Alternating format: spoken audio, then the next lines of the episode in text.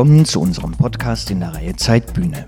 Mein Name ist Roman Blätter, ich bin stellvertretender Leiter des Wirtschaftsressorts der Zeit und moderiere diesen Podcast, in dem wir Gespräche von Zeitredakteurinnen und Redakteuren mit Gästen aus Politik, Wirtschaft und Kultur präsentieren.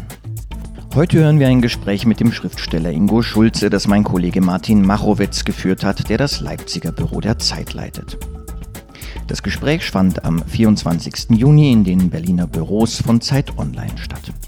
Nach dem Gespräch habe ich Martin kurz zu dem Interview befragt. Hallo Martin. Was hast du vor dem Gespräch mit Ingo Schulze verbunden? Also Ingo Schulze ist natürlich ein wahnsinnig wichtiger Autor für mich. Ich beschäftige mich beruflich ganz viel mit Ostdeutschland und mit deutsch-deutschen Themen und äh, da ist Ingo Schulze einer der zentralen Schriftsteller. Ja, das ist einer, der den Westdeutschen den Osten erklären kann. Er ist einer, der den Ostdeutschen erklären kann, äh, was bei ihnen so los ist. Er kann uns auch, er, er, schaut kritisch auf die Ostdeutschen, er schaut kritisch auf Dinge, die äh, zur Wendezeit passiert sind. Viele seiner Bücher beschäftigen sich einfach mit den Brüchen, die 89, 90 aufgetaucht sind und äh, irgendwie auch bis heute fortwirken. Und deswegen, ja, habe ich mich auch total gefreut, diesen Mann heute hier zu treffen. Du hast ja bei uns in der Redaktion auch oft die Rolle, uns Westdeutschen die Ostdeutschen zu erklären und vor allem uns auch darauf hinzuweisen, dass wir diese Perspektive oft nicht ausreichend im Blick haben. Was ist denn für dich als Ostdeutschen die wichtigste Botschaft des Schriftstellers Schulze an den Westen? Also eine Botschaft, von der du glaubst, dass die Wessis sie besser verstehen sollten. Also wenn man Ingo Schulze selber fragen würde, würde er wahrscheinlich weit von sich weisen, dass er irgendwelche Botschaften hat. Äh, denn er ist ja jemand, der Romane schreibt, der Belletristik macht und der sich einfach mit Stoffen auseinandersetzt. Aber ich glaube, der die wichtigste Botschaft, die er in Wahrheit aussendet, ist schon, alles ist komplizierter, als man manchmal denkt. Und äh, alles hat seine Gründe. Und äh, dass es Verwerfungen gab in den 90ern und dass Leute Probleme hatten, auf die Beine zu kommen und dass Leute Probleme hatten, äh, sich in diesem neuen Leben zurechtzufinden, das macht man sich im Westen vielleicht manchmal gar nicht so klar, aber im Osten ist das, äh, ist das eben allen total bewusst. Und Gauck hat mal gesagt, äh, für den Westen hat sich nach 1990 nicht mehr als die Postleitzahl verändert und für den Osten halt das ganze Leben. Und ich glaube, dass äh, das Atmen Ingo Schulzes Bücher. Hat dich in dem Gespräch was überrascht? Also ich war nicht überrascht davon, äh, dass er ein guter Erzähler ist und dass man ihm sehr, sehr gerne zuhört. Überrascht hat mich, dass er Fan von Borussia Dortmund ist. Wie wir darauf kamen, das werden Sie alle hoffentlich später erfahren, wenn Sie sich äh, anhören, was wir da besprochen haben. Ähm, und ähm, mich hat auch ein bisschen überrascht, wie er auf die Corona-Krise schaut, denn da hat er erzählt, dass, ähm, dass äh, er ein extrem kritisches Verhältnis zu unserem Gesundheitssystem und unserem Gesundheitswesen hat. Ich hatte den Eindruck aus den letzten Monaten, wir haben uns da echt gut geschlagen und wir äh, haben eigentlich ein Gesundheitssystem, mit dem wir doch ganz zufrieden sein können. Er sieht das aber ein bisschen anders und auch darüber haben wir gesprochen. Liebe Zuhörerinnen und Zuhörer, bevor wir nun aber zu viel verraten, wünsche ich Ihnen viel Freude mit Eine Stunde Zeit mit Ingo Schulze, in der er auch Passagen aus seinem neuen Roman Die rechtschaffenen Mörder liest. Aber hören Sie selbst.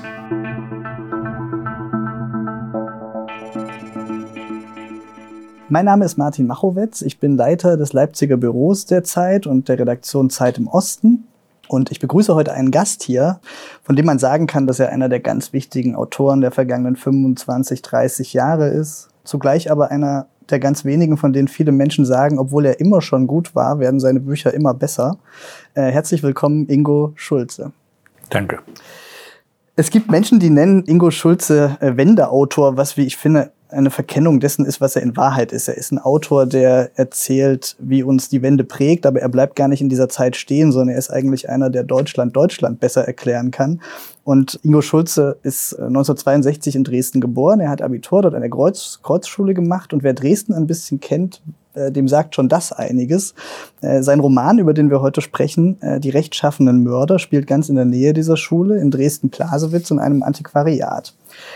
Dresden, äh, seine Heimat ist ein zentraler Ort für Ingo Schulze. Er war Journalist nach 1990, ging aus Dresden aber auch weg und gründete die unabhängige Zeitung Altenburger Wochenblatt. Mitte der 90er ging er nach Berlin und seither schreibt er. Seine Simple Stories, die für viele Menschen ein Schlüsselwerk der Wendezeit sind, spielen in Altenburg und in den Wendejahren und auch sein Werk Neue Leben das um einen Zeitungsredakteur in der Wendezeit kreist. Ich erinnere mich auch gerne an Adam und Evelyn, einen Mauerfall-Roadtrip, der 2019 sogar verfilmt wurde. Und jetzt war er mit Die rechtschaffenden Mörder direkt für den Preis der Leipziger Buchmesse nominiert. Herr Schulze, ich freue mich zum einen, dass Sie heute die ein oder andere Passage aus Ihrem Buch für uns lesen. Ich wollte Sie aber vorher erst mal fragen, ob es Sie eigentlich nervt, wenn Sie hier permanent als Wendeautor eingeführt werden. Ach, ich habe mich damit abgefunden. Das ist halt so ein Kampf gegen Windmühlenflügel. Ich finde es immer problematisch, wenn man Literatur äh, über den Inhalt äh, erklärt. Und selbst da ist es ja nicht äh, richtig. Meine Bücher spielen oft in der Gegenwart. Wenn man aber aus Ostdeutschland kommt, dann bedeutet Gegenwart in den 90er Jahren, dass man halt immer irgendwie Nachwende oder also ich werde das äh, nicht los. Ich finde das nicht besonders äh, schön, aber ich rede mich auch nicht mehr drüber auf. Das habe ich eine, eine Weile äh, gemacht. Jetzt äh, ist es mir eigentlich Schnurz. Sie suchen sich allerdings ja auch immer wieder Stoffe aus, die die deutsch-deutschen Brüche erklären und die, wie ich finde, ja auch vielen Westdeutschen äh, den Osten verständlicher machen und äh, vieles verständlicher machen, was äh, im Osten vielleicht passiert. Kommen diese Stoffe so zu Ihnen oder ist das einfach Ihr Lebensthema und Sie können sich sowieso nicht dagegen wehren? Wie erklärt sich das? Das ist eine, eigentlich eine komplizierte Frage. Ich glaube, man verfügt natürlich immer über ein sehr begrenztes Reservoir an Erfahrungen und, und das, was einen angeht. Und ich finde halt, äh, das, worüber man schreibt, das muss schon ähm, etwas sein, was einen zutiefst angeht, ohne dass ich jetzt äh, sagen würde, dass Schreiben etwas Therapeutisches für mich äh, hätte. Aber ich, ich muss mich da schon aushören. Es muss mich da etwas sagen, derartig beunruhigen und unzufrieden machen, dass ich denke, ich kann es nicht anders ausdrücken, als in dem Versuch, daraus eine Erzählung zu machen oder ein, oder ein Roman mit diesem Ost-West ist, glaube ich, immer das, der, der Lackmustest immer am besten, wenn man sagt, würde man diese Frage auch einem Autor stellen, der dasselbe Jahrgang wäre und in Dortmund oder München oder Hamburg geboren ist.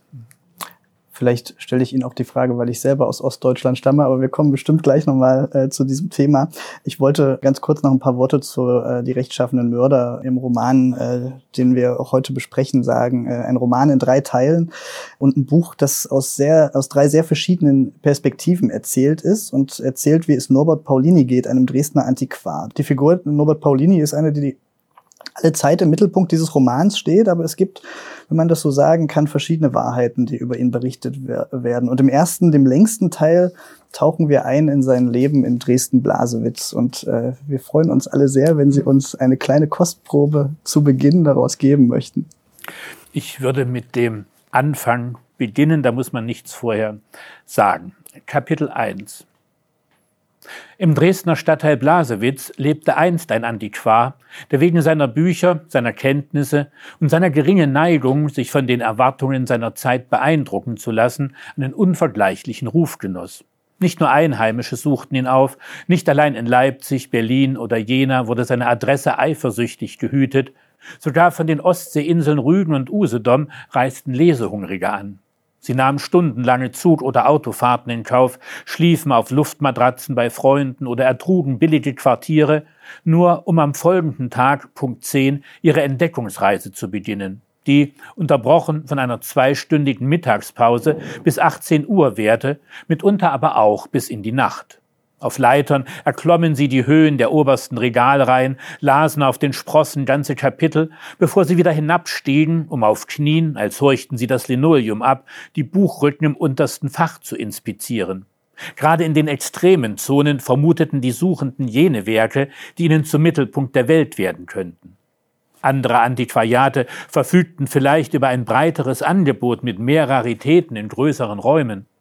Doch wer nach Dresden-Blasewitz in die Brucknerstraße kam, das eiserne Gartentor aufschob, an Hecken und Mülltonnen vorbei die Haustür erreichte, den weißen wackligen Knopf neben dem Schild Antiquariat drückte, sich geduldete, bis die Tür mit einem Klack aufsprang, über die Sandsteinstufen in den ersten Stock stieg und endlich die aluminiumhelle Klingel mit der Aufschrift Bitte drehen betätigte, erstrebte mehr, nämlich Einlass in das Reich des berühmten Antiquars Norbert Paulini.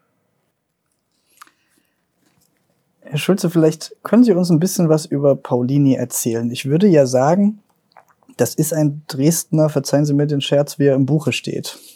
Er führt ein Antiquariat, das eine Art geistiges Zentrum im Dresden der DDR-Zeit ist und äh, hat Bücher rübergerettet aus einer anderen Zeit. Und äh, wer zu ihm kommt, muss das auch wollen, denn das ist ja kein Ladengeschäft, in das man dann hineinstöbert, sondern man weiß, dass er da ist und besucht ihn sehr bewusst und er hat eine ganz besondere Rolle für sein Umfeld und seine Umgebung. Also Jetzt muss ich so tun, als wüsste ich nichts von Teil 2 und Teil 3. äh, wenn ich das also jetzt so anfange äh, zu erzählen, würde ich sagen, er ist äh, 1953 geboren, hat äh, sehr früh das Lesen für sich entdeckt. Das heißt, vielleicht gar nicht so früh, aber doch so mit 13, 14.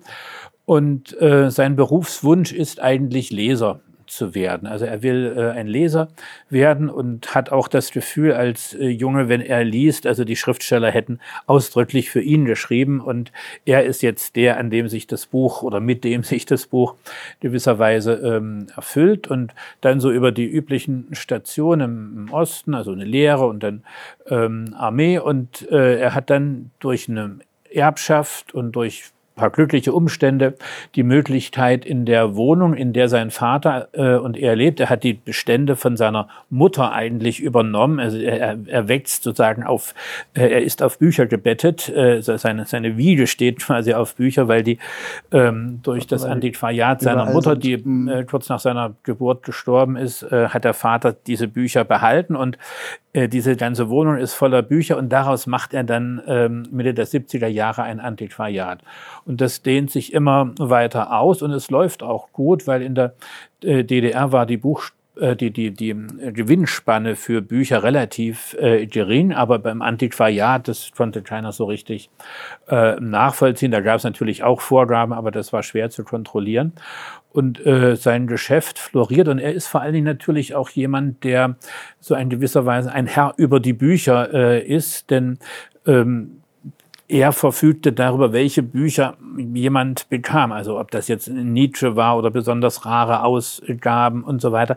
Also äh, er hatte da eine große Machtstellung und äh, hat auch ein großes Ansehen und sowohl ökonomisch als auch ähm, sagen, vom Status äh, her geht's ihm ganz gut. Den Herbst 1989 verkennt er vollkommen und sagt also, hört auf, euch da zu engagieren, ihr rennt den nur ins Messer, hier wird sich nichts ähm, ändern.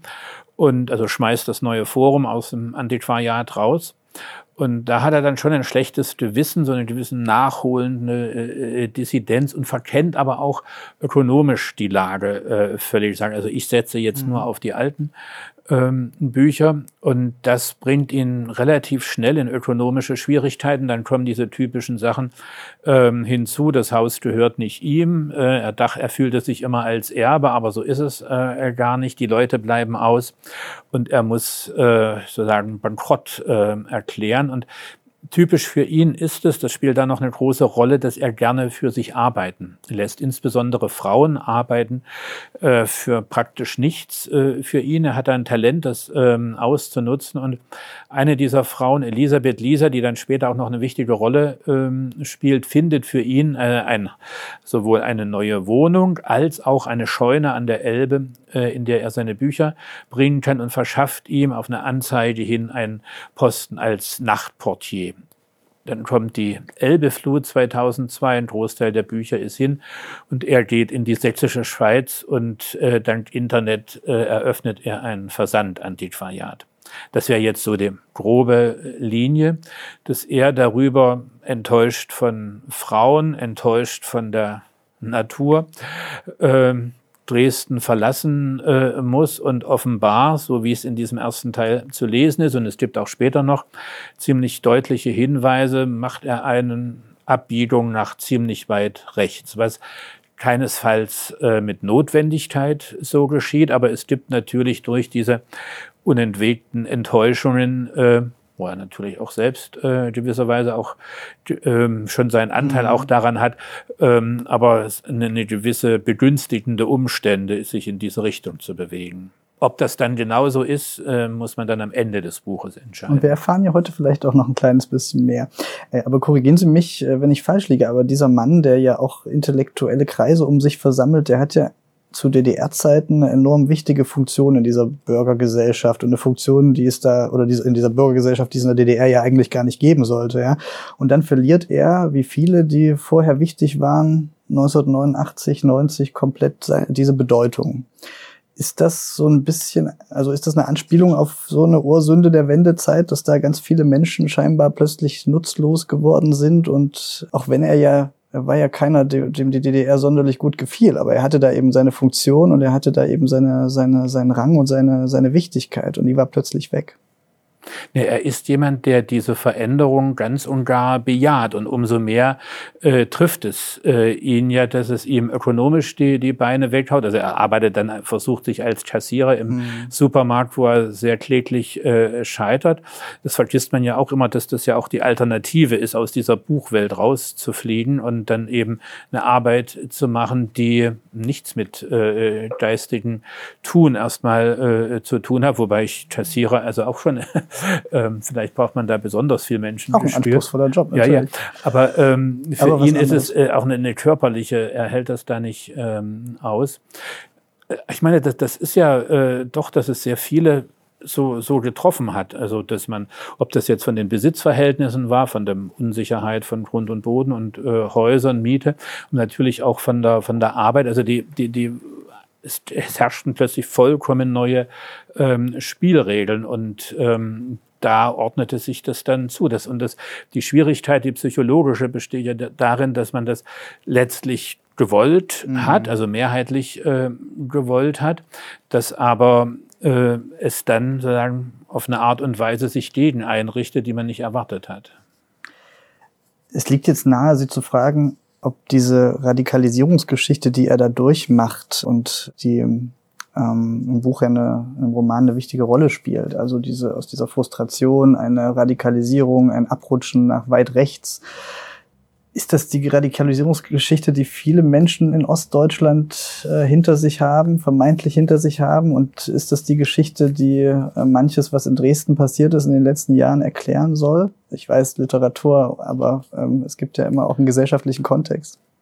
Naja, ich meine, ähm, Literatur ist nicht für Erklärung gemacht, aber man kann sie dazu benutzen, hat äh, Franz Hümann so sinngemäß ähm, gesagt. Natürlich ist jede erfundene Geschichte irgendwie schon ein, der Versuch eines Gleichnisses. Es, es versucht schon die Welt ähm, abzubilden, aber ähm, das ist natürlich ein Vorgang, der in, nicht nur in Ostdeutschland läuft, ähm, den es in Ostdeutschland äh, sagen wir mal, sehr nachdrücklich gibt, weil ich sagen würde, dass die, ähm, ja, dass die Diskrepanzen, Spannungen besonders groß ähm, sind. Aber letztlich sind das ja Sachen, die wirklich auf ganz Europa, könnte man ähm, sagen, zu verzeichnen sind. Und da gibt es für mich keine, keine Notwendigkeit, dass jemand so wird. Das wäre ja absurd. Ähm, können ganz viele das ganz ähnliche Dinge äh, erleben und man kommt bei, bei ganz, ganz unterschiedlichen äh, Schlussfolgerungen raus. Man kann aber eben auch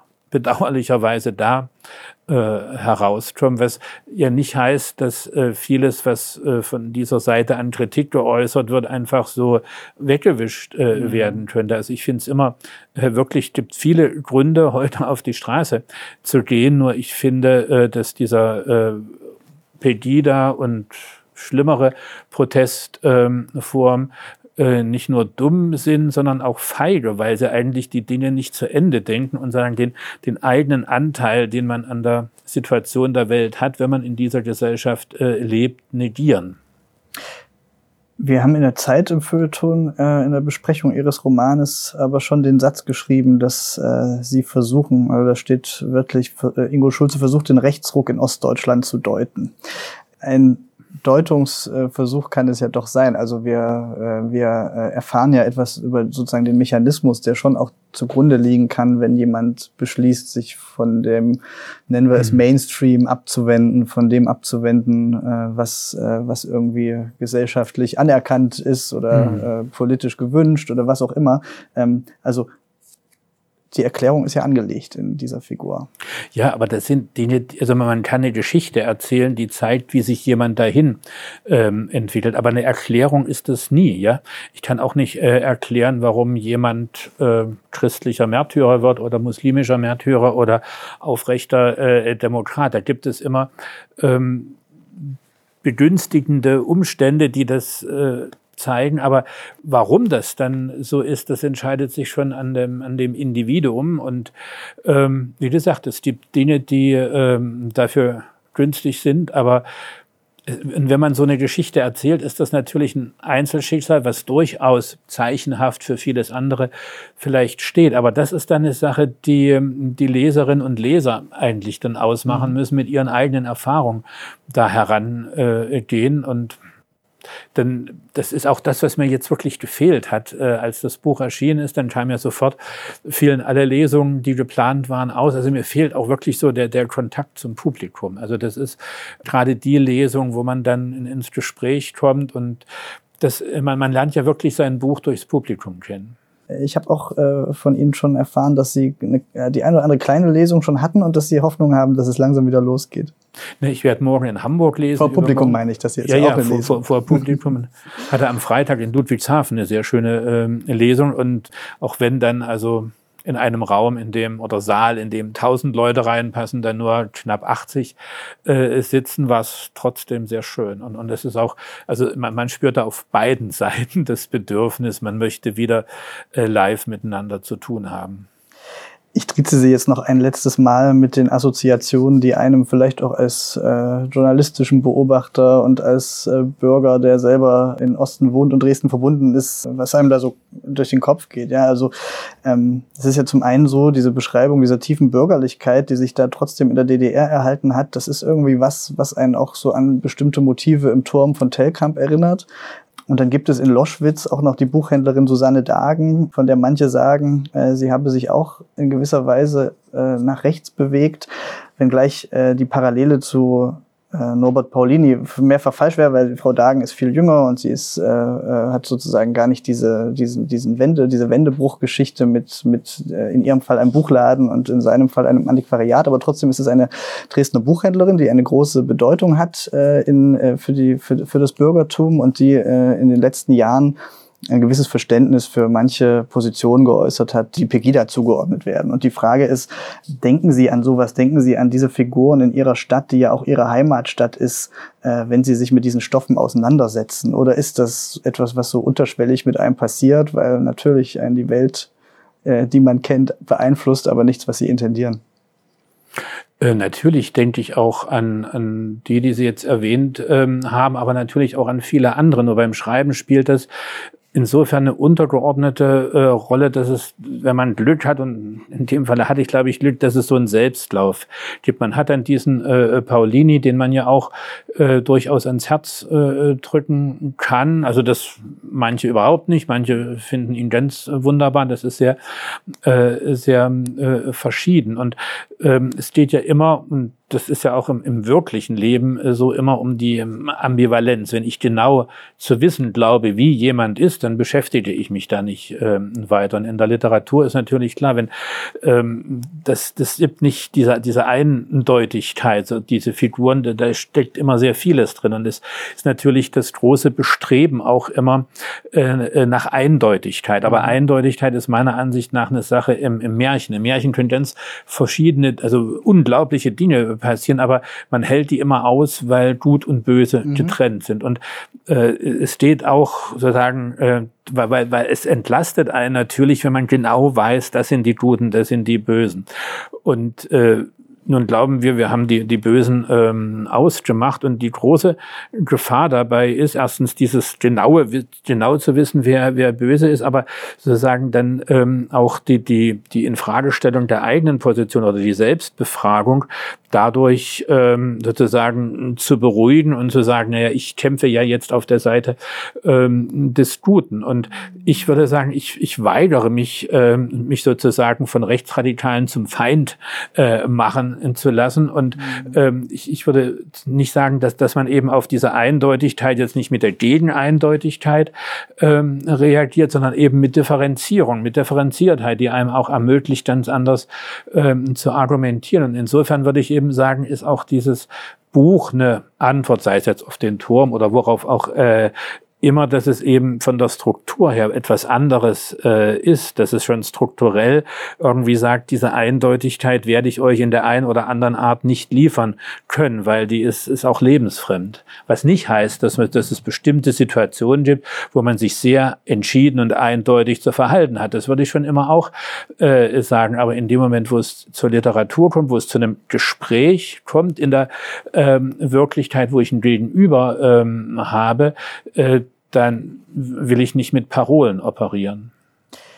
Sie haben sich ja in den letzten Jahren auch immer eingeschaltet in die Debatten, die sich um Dresden gedreht haben, die sich um den Osten gedreht haben. Um, äh, Sie haben auch vielen, die wütend sind, äh, widersprochen. Sie haben gerade selber gesagt, äh, dass Sie das, was Pegida da macht, überhaupt nicht teilen können und äh, äh das auch so relativ kurz gedacht finden.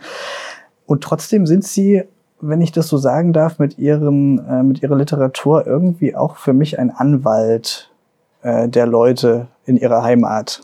Ist man zerrissen zwischen diesen beiden Positionen, nämlich einerseits dem ins Gewissen zu reden, was da so passiert, und andererseits aber auch zu sagen, hier gibt es was zu erklären, was vielleicht auch viele in diesem Land gar nicht verstehen, und hier gibt es Zusammenhänge, die komplexer sind als manches Ostbashing zum Beispiel, was wir erleben, als manche Pauschalkritik an einer Stadt wie Dresden? Was sind Sie mehr? Sind Sie mehr Verteidiger oder sind Sie mehr äh, naja, Kritiker Ihrer eigenen Leute? Jetzt, jetzt tappen wir in diese Ostfalle, weil ich glaube, ähm, man würde jetzt niemanden in, in Bayern eben sagen, naja, also wie, erklär, wie erklärst du dir wissen, Wenn ich hier in Bayern ba sitzen hätte, würde ich dem vielleicht ganz kritische Fragen zu Bayern stellen. Ja, ja, äh, aber es ist für mich, äh, ich, ich kann natürlich nicht irgendwie für für die Ostler äh, reden. Und ich lebe seit 1993 in Berlin, wenn dann teilweise jetzt wieder in Westberlin, vorher in Ostberlin, wenn das irgendwie eine Rolle spielt. Der Osten ist an vielen Stellen ja sehr viel westlicher, kann man äh, sagen, als manches äh, Stelle in Westberlin. Aber ähm, mir fehlt natürlich die, die Alltagserfahrung des Ostens. Da weiß ich, weiß ich einfach vieles äh, nicht und äh, weiß auch um bestimmte Härten und, und Zustände nicht. Also insofern insofern könnte ich gar nicht diese, diese Rolle ähm, einnehmen, auch wenn ich ähm, gerade in Dresden viele Freunde habe und das schon auch ein ähm, recht kontinuierlicher äh, Kontakt ist. Aber das Alltagsleben das gilt ja jetzt nicht nur für Dresden, das gilt auch, ich, kann man auch in westlicher Richtung ähm, gehen, dass dann tatsächlich dort an Ort in einer Kleinstadt oder wo auch immer äh, zu leben, wo natürlich auch die Beziehungen viel, ähm, viel direkter sind, wo jeder einen ähm, kennt, wo man ganz anders angreifbar ist und vielleicht auch ganz anders äh, aufgefordert ist, Verantwortung wahrzunehmen, als ich das vielleicht in Berlin ähm, bin. Also das ist schon schwierig. Aber ähm, ich habe halt ein, ein Herkommen, das für mich etwas äh, ist, was logischerweise äh, mich, mich geprägt hat, dazugehört.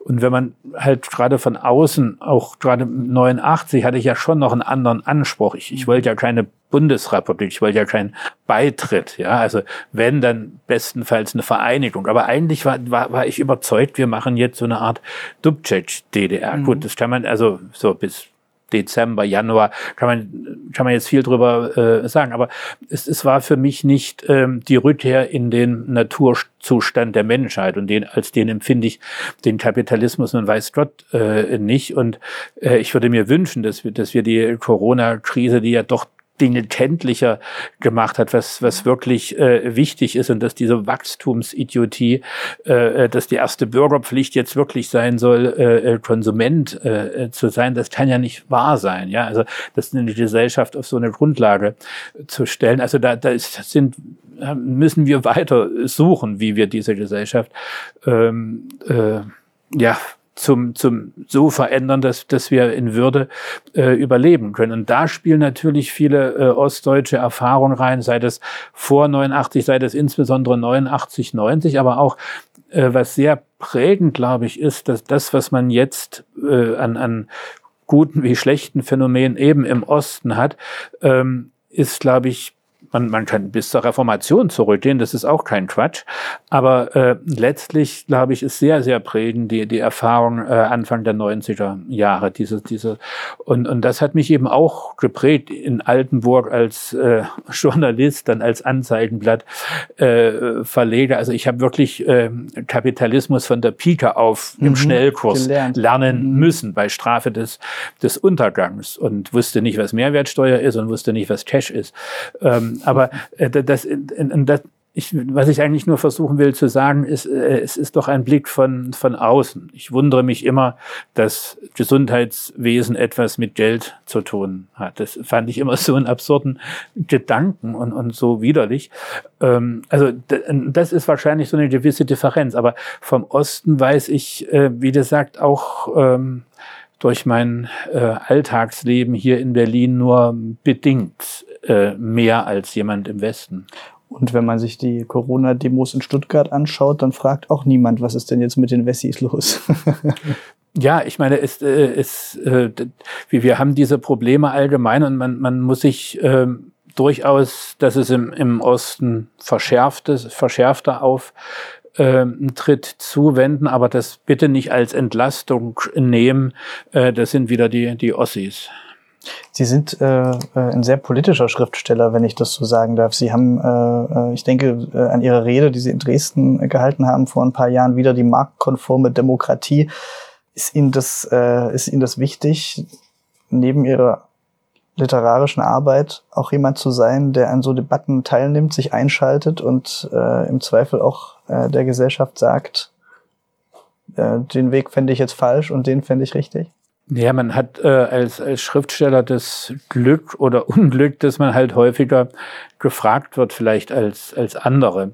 Und das ist dann ähm, nicht immer einfach, dem gerecht zu werden. Ich habe auch schon Blödsinn, ähm, glaube ich, geredet jetzt glücklicherweise vielleicht nicht in der, der Rede, aber ähm, das ist ja auch nicht ähm, also das ist, finde ich, nicht unbedingt, dass das die eigentliche Aufgabe von einem Schriftsteller ist, aber trotzdem finde ich, wenn man schon die Chance hat und, und gefragt wird, dann ähm, sollte man das so klar wie möglich sagen, weil man ja doch vergleichsweise, nicht, dass ich völlig unabhängig wäre, das nicht, aber vergleichsweise ähm, muss ich niemanden fragen, habe ich keinen Chef und die Langmut des Verlages ist sehr groß. Ja, sehr gut. Sie wollten im, äh, als zweiten Teil aus dem zweiten Teil Ihres Buches lesen und äh, der berichtet nun aus einer äh, ganz anderen Perspektive, nämlich aus Perspektive des Schriftstellers, der den ersten Teil offenbar verfasst hat, eines Mannes, der äh, Schulze heißt, aber mit TZ, der kleine Unterschied zu Ihnen selbst, äh, der sie nur mit äh, Z geschrieben werden. Ähm, und äh, äh, wir erfahren sozusagen die Perspektive dieses Schriftstellers und äh, äh, wie sich dessen Leben äh, immer wieder mit Paulinis Leben überschnitten hat. Ähm, vielleicht. Es ist eigentlich der Versuch ähm, oder zu zeigen, aus welcher Perspektive dieser erste Teil geschrieben äh, worden. Also der erste Teil ist, wie man dann aus dem zweiten erfährt, von diesem Schulze ähm, geschrieben TZ. und mit TZ und der ähm, spricht eigentlich jetzt sehr unmittelbar von seiner Erfahrung mit Pauline und auch warum er das geschrieben hat. Und das versuche ich jetzt äh, anzudeuten, mitten aus diesem zweiten Teil. Es, also wichtig ist, wie gesagt, diese Lisa, Elisabeth, von der schon kurz äh, äh, die Rede war, nämlich dieser Schulze hat sich in dieser Lisa, Elisabeth, ähm, verliebt äh, bei einem Jubiläum, bei dem er dem Paulini wieder begegnet ist, nach lang, nach Jahrzehnten. Und die beiden scheinen ein Paar zu sein, aber mit allen Schwierigkeiten. Er sagt an einer, äh, ganz am Anfang, es ist eigentlich eine Ménage à trois, also so ein Dreiecksverhältnis. Als wäre es ein Ziel wie jedes andere, konnte sie auf Sonnenhain deuten und auf das Haus Paulinis.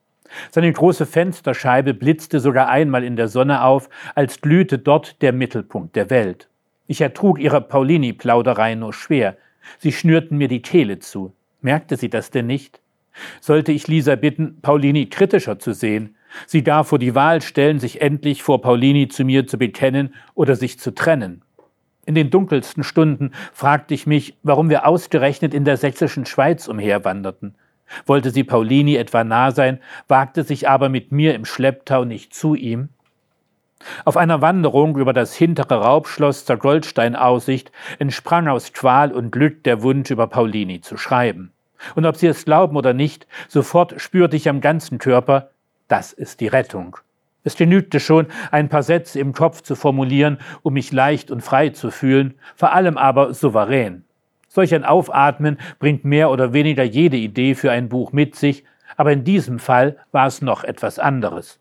Es war meine Methode, mit Lisas Paulini-Manie klarzukommen. Ich wollte nicht länger passiv sein müssen, ich kehrte den Spieß um. Lisa bemerkte meinen Sinneswandel sofort. Ich sei mit einem Mal so gut gelaunt. Bin ich sonst ein Miesepeter? Das nicht gerade, aber so gefällst du mir besser. Lisa erzählte höchst anschaulich, so dass ich das Gefühl hatte, ich brauchte vieles nur aufzuschreiben. Zugleich würde ich erfinden müssen, selbst wenn ich alles haarklein über Norbert Paulini wüsste. Andernfalls hätte ich die Stimmigkeit zwar im Kopf, aber nicht auf dem Papier. Um einen von Paulinis Lieblingssprüchen zu bemühen, die Dichter müssen lügen. Und Platon selbst hat gelogen, hatte Paulini stets hinzugefügt, sonst würde es nicht seine Dialoge geben. Meine Erzählung sollte Paulini als den großen Leser zeigen, der über die Zeiten und Systeme hinweg aufgrund seiner Veranlagung und Leidenschaft zum Bollwerk wird gegen das, was uns Büchermenschen bedroht der, weil er seinen Wünschen und Überzeugungen treu bleibt, sich gewissermaßen auf natürliche Weise gegen das stemmt, was uns Jahr für Jahr aushöhlt und wegschwemmt und eines Tages nichts mehr von dem übrig gelassen haben wird, wofür wir zu leben geglaubt haben. Wären wir nicht ohne die Paulinis dieser Welt verloren? Vielen Dank. Können Sie uns äh, einen kleinen Einblick geben, warum Sie diesen Perspektivwechsel machen, warum der zweite Teil Ihres Buches uns jetzt äh, die Geschichte des Autors erzählt, der über Paulini schreibt. Naja, das eine ist, es hat sich eigentlich beim Schreiben so ergeben. Ich hatte diesen legendenhaften, märchenhaften Josef Roth Tonfall, mit dem ich, das, das hat mich gereizt, mit diesem Tonfall etwas aus meiner eigenen Lebenszeit äh, zu erzählen und das dadurch stilistisch wegzurücken, das Fernrohr umzudrehen, äh, um vielleicht dadurch bestimmte Dinge deutlicher zu sehen. Es also wirklich so zu verfremden, aber doch trotzdem das eigene zu erzählen. Eigentlich wirklich Vorbild Josef Roth. Und dann merkte ich, ich komme damit nicht, also nicht klar, nicht bis zum Ende. Ähm, es braucht meiner Ansicht nach noch einen Bruch. Und es hat mich plötzlich interessiert, wer ist dieses Ich, der diese Erzählung äh, erzählt. Und je klarer mir wurde, wer das äh, ist, desto einfacher ließ ich das ähm, für mich erzählen. Und dann kam für mich eben die Frage, warum erzählt jemand sowas? Es also das steht bei mir eben leider Gottes nicht alles am Anfang fest, sondern das ergab sich beim Schreiben. Also es war eigentlich fast eine Infragestellung meiner eigenen äh, Idee. Warum erzählt jetzt jemand äh, so etwas? Und äh, das versuchte ich dann mit diesem zweiten Teil zu klären, wo sich jemand eben am eigenen Schopf äh, versucht aus den Haaren zu ziehen, indem er diese unübersichtliche Situation, in die er gerät, dieses Dreiecksverhältnis mhm. von Berlin nach Dresden kommt, irgendwie in der alten Heimat, aber doch irgendwie fremd und um diese Frau kämpfend und für den Paulini, gegen den Paulini, also in diesem Wirrwarr. Und jetzt will er sich eigentlich wieder einosten, sozusagen. Also äh, äh, da etwas auch auch äh, durchaus äh, äh auch Profit aus der Situation schlagen muss er auch von irgendwas leben und gerät und, und erleidet, so wie er es erzählt in diesem zweiten Teil, Schiffbruch, weil dieser Paulini sich aus seiner Sicht mit seinen Erlebnissen als ein anderer erweist, als er gedacht hat, Wo, wobei sein Blick auf Paulini schon auch immer ambivalent war. Einerseits Bewunderung, andererseits war es ihm auch gar nicht unrecht, kritische Dinge an ihm zu finden, um mit, also er konkurriert ja mit der Lisa. Und, ähm, dann merkte ich halt, ähm, auch, ich, ich will diesem Schulze, der plötzlich für mich in den Mittelpunkt rückte, also einer, den ich gar nicht auf dem Schirm hatte, aber plötzlich kommt eine Figur, die meinen Lebenshintergrund teilt. Ich würde jetzt sagen, im Detail vom Charakter und, und so weiter, das, das sollen aber andere beurteilen, hat es nichts mit mir zu tun. Aber ähm, das ist letztlich auch egal, wie viel Übereinstimmung da ist oder nicht. Aber er kommt eindeutig aus meinem Milieu. Also mhm. Berlin, Schriftsteller kann davon äh, leben, so wie ich es eben vorhin sagte, dass ich eben vieles im Osten auch gar nicht mehr äh, kenne. Und äh, plötzlich steht aber auch der zur Debatte, was eigentlich dann erst im dritten Teil richtig klar wird. Mir war klar, ich will dem Schulze, der eben den ersten Teil erzählt und dann im zweiten über sich direkt ähm, erzählt, dem wollte ich nicht das äh, letzte Wort zubilligen, sondern noch ein jemanden, der außerhalb von ihm steht. Und dieser dritte Teil ist dann, fand ich, wuchs, auch wenn das beim Schreiben lange nicht so äh, klar war, sondern man macht da viele Irrwege, aber ähm, dass, den, dass ich den dritten Teil von einer äh, Lektorin aus dem Westen von seinem Verlag sprechen lasse, denn die kennt sein Manuskript und der hat er quasi den zweiten Teil äh, erzählt. So die Jetzt haben Fiktion. Sie schon verraten, was gleich noch, äh, was wir gleich noch hören werden von Ihnen oder woraus wir gleich noch was hören werden aus dem dritten Teil. Aber können Sie uns einen kleinen Einblick geben, äh, äh, wie Sie arbeiten? Also das klingt so, als äh, weil Sie auch vorhin sagten, da ist sozusagen diese Sprache, in der Sie sich mal bewegen wollten, dieses Josef Roth-mäßige. Ist da am Anfang sozusagen äh, eine bestimmte Sprache und dann entwickelt sich daraus ich sage es jetzt laienhaft, fast zufällig eine Geschichte oder wissen Sie die Geschichte schon und dann kommt die Sprache? Das klang jetzt so, als würden Sie das während des Schreibens sozusagen oft entwickeln. Nein, nein, also es, es wäre schön, wenn ich die Geschichte ähm, kennen würde. Man muss, glaube ich, unterscheiden bei, bei, einer, bei einer Kurzerzählung, bei einer Story, ähm, dann hat man immer irgendwas, womit man anfängt und dann versucht man daraus was zu machen und dann geht's nicht und dann kommt eine andere Idee dazu und dann geht's ein Stück weiter. Also ich habe nie eine Kurzerzählung von vorne bis hinten geschrieben. Und beim, beim Roman muss man, glaube ich, einfach wissen, wie die Figuren auf die Welt schicken, äh, schauen, wenn man sie auf die Reise schicken äh, äh will. Und dann muss man sich aber was da passiert, zusammenklamüsern. Und da war es eben tatsächlich, ähm, ich habe äh, die, die Möglichkeit gehabt, mal äh, in den USA zu unterrichten 2018 und da habe ich ein, ein, ein Josef Roth Seminar gemacht und hatte da den Leviathan. Mhm. Das ist so eine 50 Seiten äh, Erzählung, mhm. die ist posthum erst erschienen, obwohl das erste Kapitel schon 33 oder 34 ähm, äh, erschienen ist in der Zeit. Also Josef Roth hat das offenbar auch längere Zeit mit sich ähm, herumgetragen mhm. und das ist so eine grandiose Erzählung ähm, und da dachte ich, äh, oh, so was willst du auch mal machen. Also und fand nicht, das steht um den Korallenhändler Nissen Piscenik, Norbert Paulini.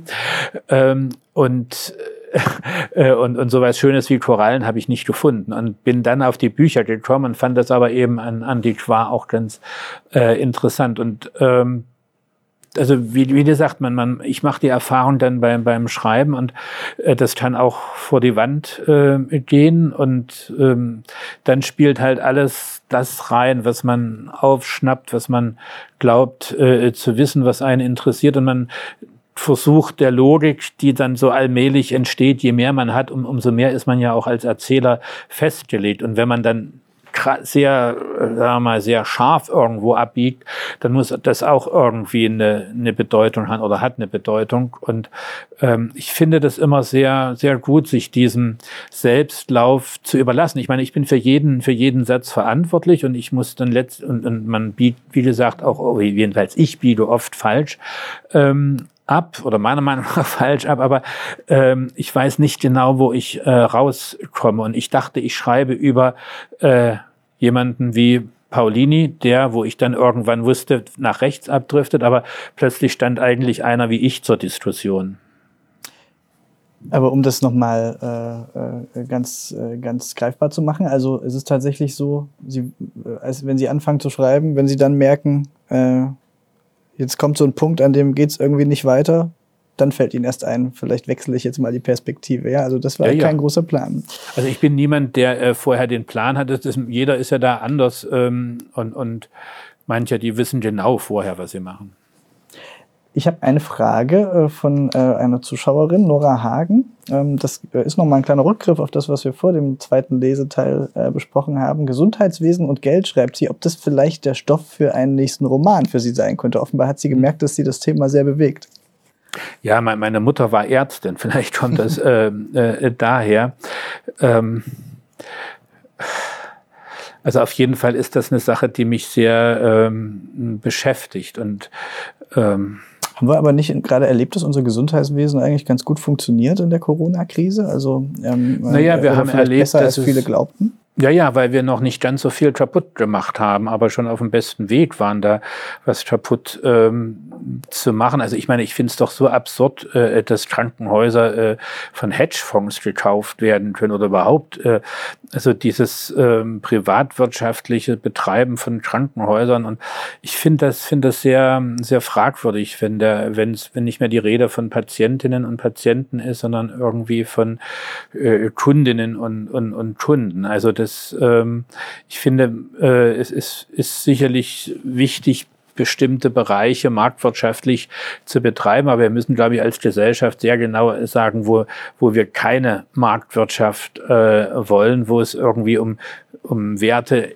geht, eben wie äh, Gesundheit und, und Würde, wo, wo das eben keine Rolle spielen muss. Und das muss die Gesellschaft sich dann eben auch in ihrer Gesamtheit, in ihrer Volkswirtschaft dann eben auch äh, leisten. Aber das ist eine Entscheidung, die muss halt demokratisch ausgehandelt äh, werden.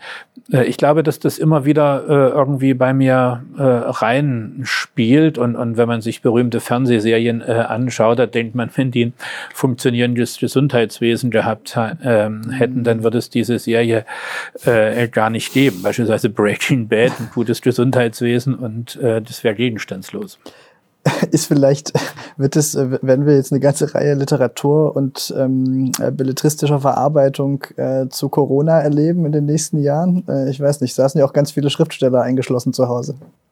Naja, ich hatte ja äh, glücklicherweise eine Erzählung bei Ihnen in der äh, Zeitung, wo die schon Stimmt. zur Corona-Zeit äh, spielt. Und ähm, der arme Redakteur, der hatte die Aufgabe, ähm, das sollte eben überhaupt nicht über Corona gehen. Und, und dann haben wir versucht, das ohne Corona umzuschreiben und haben dann äh, entnervt aufgegeben. Und das, also dieses, äh, dieses nochmal durchgucken war gar nicht schlecht. Ähm, das war, ähm, es ist ja immer ganz gut, wenn man äh, unzufriedene Redakteure hat, wenn man am Ende dann doch das machen darf, was man will. Aber dieses erstmal überprüfen müssen, ob das gut ist, was man da gemacht hat, das ist schon äh, gut. Und am Ende waren wir, glaube ich, beide zufrieden und ähm, es war äh, eben Corona, war, war damit drin als Begleitumstand, beziehungsweise ließ sich da nicht eliminieren, ja, also weil das dann doch bestimmte Dinge äh, prägt. Es ist, glaube ich, jetzt nicht so eine wird so ein Hintergrundrauschen sein es, vielleicht, ja? Ja, ja, also mhm. es, äh, ich meine, wir erzählen ja immer die alten Geschichten von Liebe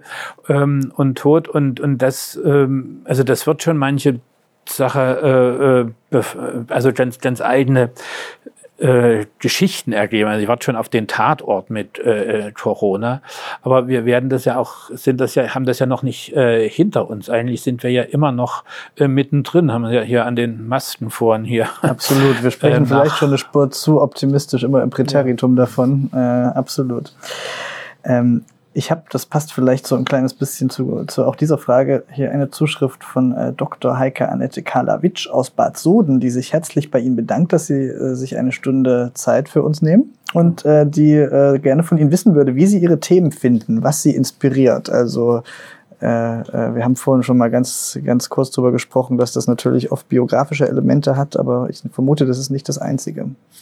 Bei mir ist es oft, dass, dass die Anregung aus der Literatur ähm, selbst kommt, ähm, dass ich also was lese und dadurch eine Anregung äh, bekomme. Ich finde ja, das Lesen einen immer in bestimmte Art von Konzentration versetzt, die eben, das ist beim Film anders, das ist bei der Musik ähm, anders, ohne das jetzt gegeneinander auszuspielen. Ähm, und und äh, ich habe viele Anregungen eigentlich immer aus der Literatur bekommen, so wie eben jetzt auch ähm, hier. Und dann ähm, muss man halt gucken, wo, wo, worüber kann man etwas ähm, erzählen und was ist einem wichtig. Und ähm, ich, ich wünschte, ich wüsste sehr viel mehr. Ich habe hab ein Buch geschrieben, ähm, das ist ein sehr schmales Buch, Orangen und, und Engel. Das ist, äh, spielt in Italien, es sind neun Geschichten, die alle in Italien spielen. Und da ist es mir gelungen, ähm, da, als ich dann diese neuen Geschichten versuchte anzuordnen, merkte ich, da sind vier, und das waren eigentlich die, die umfangreichsten, handelten alle von, von Flüchtlingen, weil mir das in Italien sehr viel ich weiß nicht, damit war ich dort ständig konfrontiert. Vielleicht ist mein schöner Berliner Alltag davon viel zu sehr abgeschottet. Vielleicht ist es eben auch Italien noch ganz anders davon betroffen, als das in, in Deutschland ist. Aber das, das war so eine Erfahrung, wo ich sagte, da, da, da komme ich viel mehr noch in, in die Welt äh, hinein. Und das sind so Dinge, die sind, glaube ich, notwendig. Andererseits kann man sagen, man kann auch äh, die ganze Welt im, im, im Wassertropfen vor der Tür ähm, finden. Aber ähm, also es ist, es ist die, die, die, die Frage, wie ich auf eine Idee komme, das ist sehr schwer zu erklären. Ist jetzt aber nicht so, dass Sie sagen würden, ein Corona-Roman, das, das würde laufen wie nichts, den schreibe ich jetzt. Ich, ich denke nicht, dass, also so, so sehr man das bei manchen Sachen wünschen könnte, ich schreibe jetzt über dieses ähm, Thema, deshalb ist das auch mit diesem Wendeautor so, so komisch. Ähm, man kann das, glaube ich, das, ähm, das Inhaltliche schon sich äh, irgendwie gucken, dass man sich jetzt nicht nur um den eigenen Bauchnabel dreht, aber manchmal kann eben, wenn man das mit dem eigenen Bauchnabel so gestaltet, dass man da quasi die ganze Welt trotzdem darum kreist, dann ist das auch wieder in Ordnung. Also das ist, glaube ich, keine ähm, Relevanz, ist, glaube ich, keine Vorgabe oder hängt jetzt nicht davon ab, äh, von, von dem Stoff, den ich mir nehme, ja, sondern wie ich etwas mache, wie ich damit äh, umgehe und ähm, da muss man, glaube ich, dann eben schon, äh, das hat für mich viel mit Vergegenwärtigung zu tun, so, sowohl räumlich als auch zeitlich. Also äh, wenn ich in Berlin sage, ich habe Hunger, dann ist das eigentlich lächerlich. Dann habe ich äh, irgendwie das Frühstück verpasst oder, oder was. Aber ja, weil Hunger, Hunger haben wir wirklich mm. äh, zum Glück äh, nicht erlebt. Und, und deshalb ist das, ähm, also das, das jetzt als ein Zeichen für, wie, wie, wie schreibe ich über, über Hunger? Das ist eine, wäre wär eine große, große Schwierigkeit. Ich würde gerne eine kleine Schnellfragerunde mit Ihnen machen. Ich würde Ihnen ein paar Fragen stellen, von denen ich äh, darauf setzen würde, dass Sie nur in ein, zwei Sätzen oder vielleicht auch noch kürzer antworten. Äh, das lehne ich ab. Die erste Frage, da können Sie noch kurz drüber nachdenken. Das ist die, ähm, äh, da gebe ich Ihnen vielleicht drei Sätze. Nämlich, gibt es etwas, mit dem Ihre Leser Ihnen Angst machen können? Und wenn ja, was ist das? Wenn Sie bei der Lesung einschlafen, was Sie auch schon erleben, oder das gar nicht so selten passiert, dass jemand einschläft. Äh, ich hoffe, oder das dass Sie laut. Am heutigen Abend noch niemandem passiert. Ja, aber das Tolle ist, ist wirklich die, die, die, die Spannung, die es bei einer, bei einer Lesung mhm. gibt. Sonst bin ich ja nicht dabei, wenn das Buch. Das waren schon drei Sätze. Hm. Haben Sie Angst vor Kritik? Äh, ja, ja, natürlich habe ich Angst vor Kritik, aber wenn ich den Satz noch sagen darf, ich diese Stöße oder Hiebe in den Bauch, in die Magengrube, äh, werde ich schneller los als früher, aber nach wie vor gibt's die natürlich. Schreiben Sie abends oder morgens? Das weiß ich selbst nicht. Eigentlich immer, wenn es geht, am liebsten eigentlich so vormittags, wenn man die meiste Kraft hat. Und dann manchmal noch abends. Ja. Und abends dann mit einem Glas Rotwein oder ohne? Meistens äh, ohne. Brauchen Sie Kaffee, wenn Sie morgens schreiben? Ich brauche jeden Tag Kaffee, ob ich schreibe oder nicht. Schreiben Sie diszipliniert? Also ich wenn es mich dann mal gepackt hat. Es gibt ein, eigentlich nicht, es gibt aber eine, Stelle, und das werden, glaube ich, viele Kolleginnen und Kollegen bestätigen, wo man den Eindruck hat, man, man möchte jetzt wissen, wie es weitergeht. Dann wird man zum eigenen Leser. Dann will man eigentlich nichts anderes mehr machen, als jetzt da weiterschreiben. Und das ist eigentlich die schönste Zeit beim Schreiben. Gibt es auch Momente, in denen Schreiben schrecklich wehtut? Ja, na, man läuft ständig vor die Wand. Äh, und auch bei dem Buch dachte ich, ich muss jetzt die Notbremse ziehen, weil ich es nicht zu Ende kriege. Worauf schauen Sie, wenn Sie eine Schreibblockade haben? Haben Sie einen bestimmten Blick aus dem Fenster oder ein Bild oder?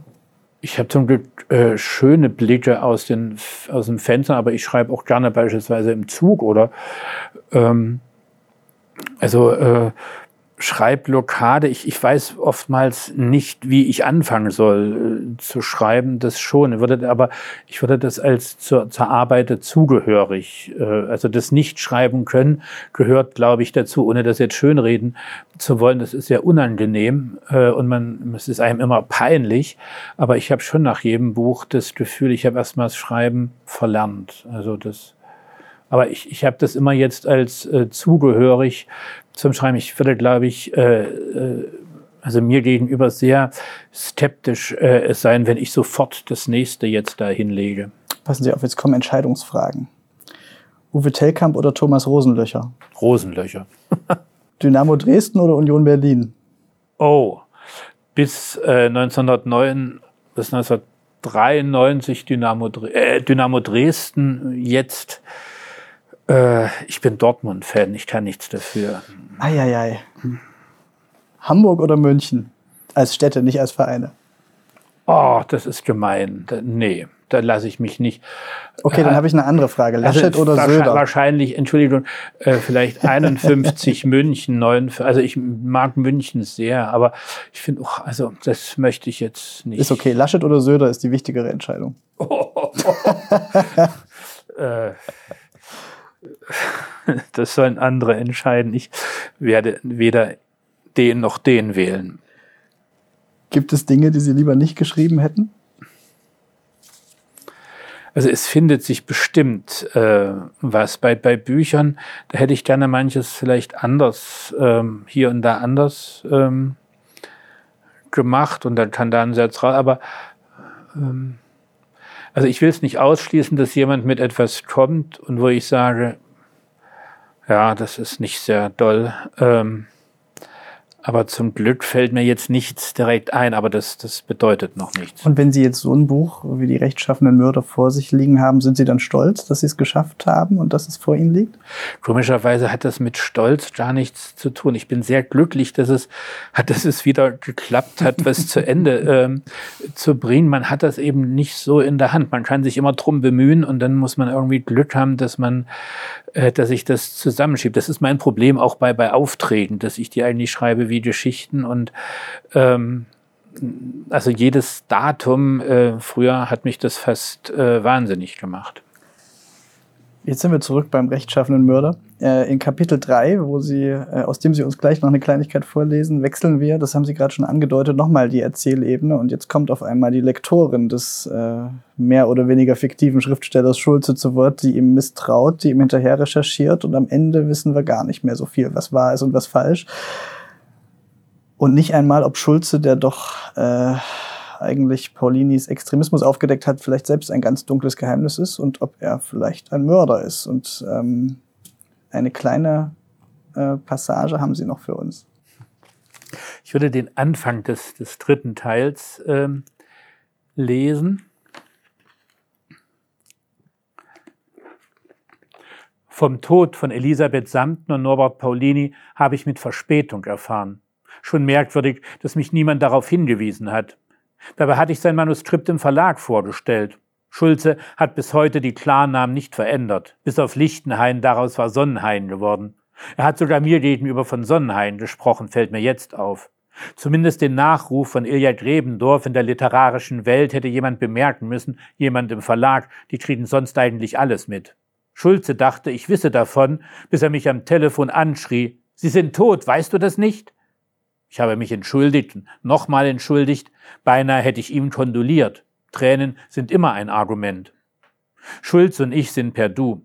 Nachdem er mir seine Paulini-Geschichte samt Lisa-Liebe und dem Ganzen hin und her erzählt hatte, habe ich ihm das Du vorgeschlagen, was ihn, glaube ich, gefreut hat. Natürlich habe ich ihn nicht gefragt, was der Tod der beiden für sein Manuskript bedeutet. Nach seiner letzten Begegnung mit Paulini in Anlisas Geburtstag erschien ihm das Geschriebene fragwürdig. Er habe dem Falschen gehuldigt, dem ganz Falschen. Es war nicht leicht gewesen, Schulze zur Weiterarbeit zu bewegen. Letztlich aber hatte ich ihn überzeugen können, indem ich erklärte, dass all das, was seiner Ansicht nach gegen den Text spreche, in meinen Augen gerade dafür spreche, eben weil er überzeugt gewesen war, Paulini ein Denkmal setzen zu müssen und noch nichts oder sagen wir fast nichts von dessen Verrat geahnt habe, sei das bisher Geschriebene vollkommen brauchbar. Jetzt müsse er nur statt der ursprünglich geplanten drei oder vier Kapitel drei oder vier andere Kapitel schreiben, in die seine neue Erfahrung einfließen müsse. Erst dadurch werde die Erzählung zur Novelle und zwar zu einer Novelle unserer Zeit. Warum wolle er diese Steilvorlage nicht nutzen? Jetzt werde das konventionell geschilderte wenn auch schon für geschulte Leser durch die Überbetonung des Konventionellen von sich selbst distanziert, zur Leimrute, zur Falle für den bildungsbeflissenen, die Buchmenschen per se anhimmelnden Leser, der am Ende bestürzt erkennen müsse, wohin ihn sein kontextloser Ästhetizismus geführt habe. Im Grunde, sagte ich, habe er es gar nicht besser anstellen können, nehme man allein das Kunstwerk zum Maßstab und nicht die Bitternis seines Lebens, mit der er sein Meisterwerk, mit der er sein Meisterwerk zu bezahlen habe. Natürlich habe ich ihn auch gefragt, ob er Angst habe, ob er durch Paulinis Drohung eingeschüchtert sei. Das wäre verständlich. Schulze wollte davon nichts wissen. Ich sollte das auch nicht unserem Verleger oder sonst wem sagen. Überhaupt wünschte er, seine Beichte, wie er es nannte, solle unter uns bleiben. Ich war nicht gerade glücklich darüber, die Einzige zu sein, die davon wusste. Ich habe ihm geraten, Paulinis Drohung nicht auf die leichte Schulter zu nehmen und auf sich aufzupassen. Deshalb bedeutete die Nachricht von Paulinis Tod für mich vor allem Erleichterung. Jetzt zertrümmern Sie mit Kapitel 3 alle Gewissheiten, die wir in Kapitel 1 und 2 uns zusammengesammelt zu haben meinten. Naja, wir haben ja bisher immer nur diesem Schulze zugehört. Also zum einen seiner Geschichte, dann seiner Geschichte, ähm, die er quasi jetzt seinen Arbeitsbericht gibt, sein Making of, kann man ähm, sagen. Und jetzt tritt diese Lektorin ein. Und da wird eben ganz wichtig eine Figur, die schon im Teil 2 auftaucht, äh, Juso Pocan Livniak, ein äh, Bibliothekar aus Sarajevo, eine Figur, die ich von Javad Karahasan ähm, übernommen habe aus seinem Buch Der Trost des Nachthimmels. Und das war mir wichtig, dass da noch jemand kommt, der dieses Antiquariat weiterführt, aber einer, der aus Sarajevo vertrieben ist, weil diese Bibliothek, die seine Arbeitsgrundlage war, in Flammen aufgegangen ist und der Dinge erlebt hat, über die er nicht spricht, aber die ihn eigentlich zum, zum Nomaden äh, und seine Familie zum Nomaden gemacht äh, haben und der in Dresden landet und der bei Paulini sozusagen eine Anstellung findet und der in dem Gespräch mit dieser äh, Lektorin ein ganz anderes Paulini-Bild entwirft, was gar nicht so besonders grandios ist, wo er sagt, naja, die Arbeit hatte der nicht erfunden. Und äh, ja, ob der wirklich was von Literatur verstand, der konnte immer viel davon reden und wie ein Buch zum anderen führte, aber dass der wirklich von einem Buch wirklich jetzt mal wofür er gebrannt ähm, hätte, das kann er gar nicht so sagen. Also will das jetzt gar nicht ähm, alles referieren, aber letztlich ähm, bleibt unklar, wie die verunglückt sind oder wer die da, wer wen runtergestoßen hat. Also letztlich sind alle ähm, verdächtig und als ähm, ich kann Ihnen das auch nicht ähm, sagen, ich hätte einen bestimmten Verdacht, aber dem stehen auch wieder Dinge ähm, entgegen. Das ist ja das Schöne bei, beim Schreiben äh, oder bei der Literatur, dass man, ähm, dass man Wahrheiten nebeneinander stellen kann. Im Gespräch äh, oder in wissenschaftlichen Abhandlungen ist das schwer möglich, aber in, in der Literatur können die Widersprüche nebeneinander stehen und ergeben dadurch, glaube ich, einen Raum, der für, für die Leserinnen und Leser auch etwas eröffnet, die eigenen Erfahrungen da rein zu bringen und zu, zu gucken, wie, wie ordnet es sich da.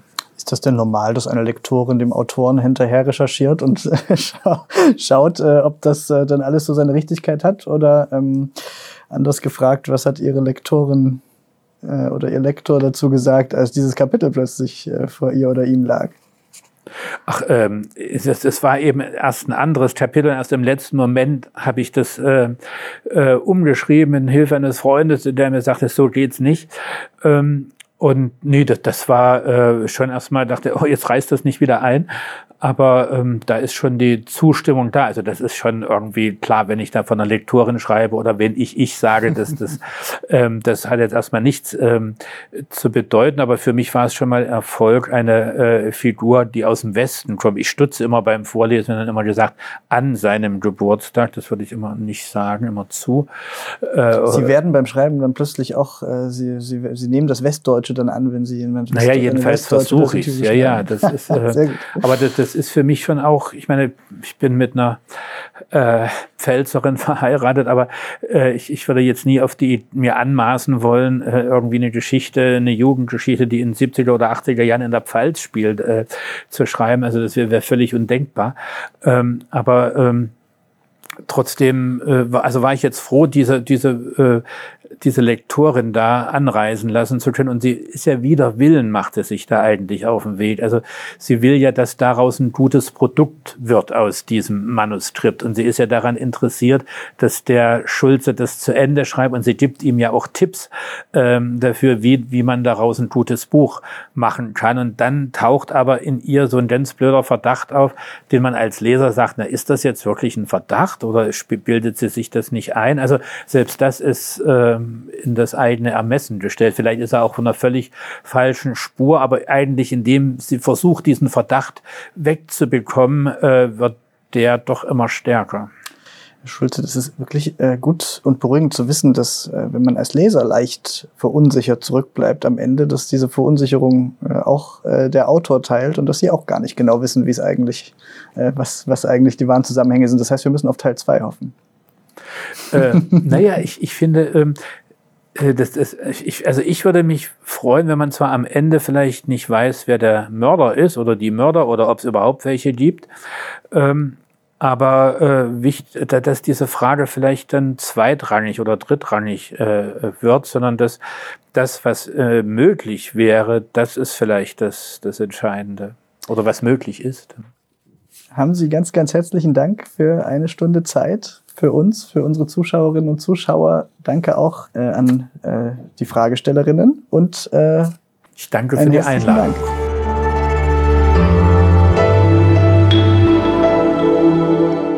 Das war der Schriftsteller Ingo Schulze im Gespräch mit dem Zeitredakteur Martin Machowitz am 24. Juni in Berlin. Mein Name ist Roman Blätter, ich bin stellvertretender Leiter des Wirtschaftsressorts der Zeit. Weitere Gespräche, wie etwa Interviews, die meine Kollegin Charlotte Panak und ich gemeinsam führen, sowie andere Interviews von Zeitredakteurinnen und Redakteuren mit Gästen, finden Sie unter www.zeit.de slash Zeitbühne. Ich freue mich auf das nächste Mal mit Ihnen und Zeitbühne. Danke fürs Zuhören und bleiben Sie uns gewogen.